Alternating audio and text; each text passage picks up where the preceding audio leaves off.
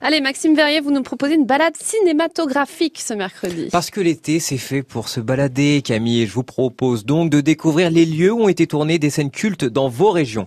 Camille, si je vous dis Bruce Willis, Ben Affleck et un astéroïde, vous oh me là répondez là, bah Armageddon Je n'ai que six mots à te dire Oh là là, qu'est-ce que j'ai pleuré Mais nous aussi, Bruce, car dans le film, quand l'astéroïde s'approche de la Terre, on peut voir la Tour Eiffel Ah. et une scène de panique dans la capitale.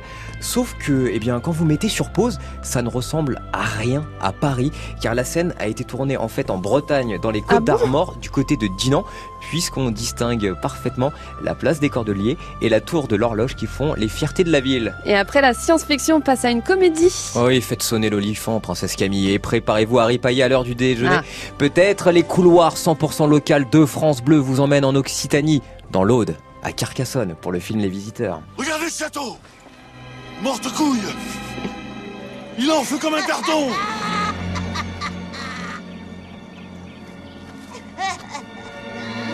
Il pensait coiffu!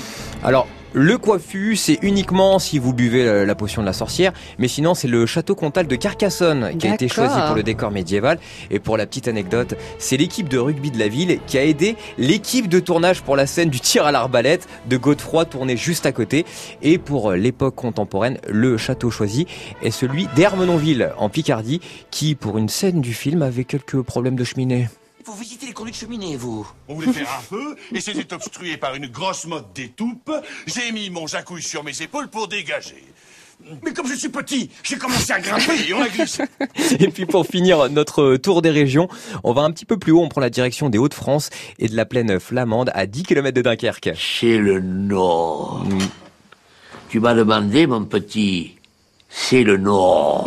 C'est pour le film Bienvenue chez les Ch'tis, Oui. qui est une véritable carte postale de la région. Certains lieux de tournage sont devenus des endroits cultes comme le Beffroi, la Poste, également où travaille dans le film Danny Boone et Can Merad, ou encore la maison de Madame Bayeul, interprétée par Lynn Renault.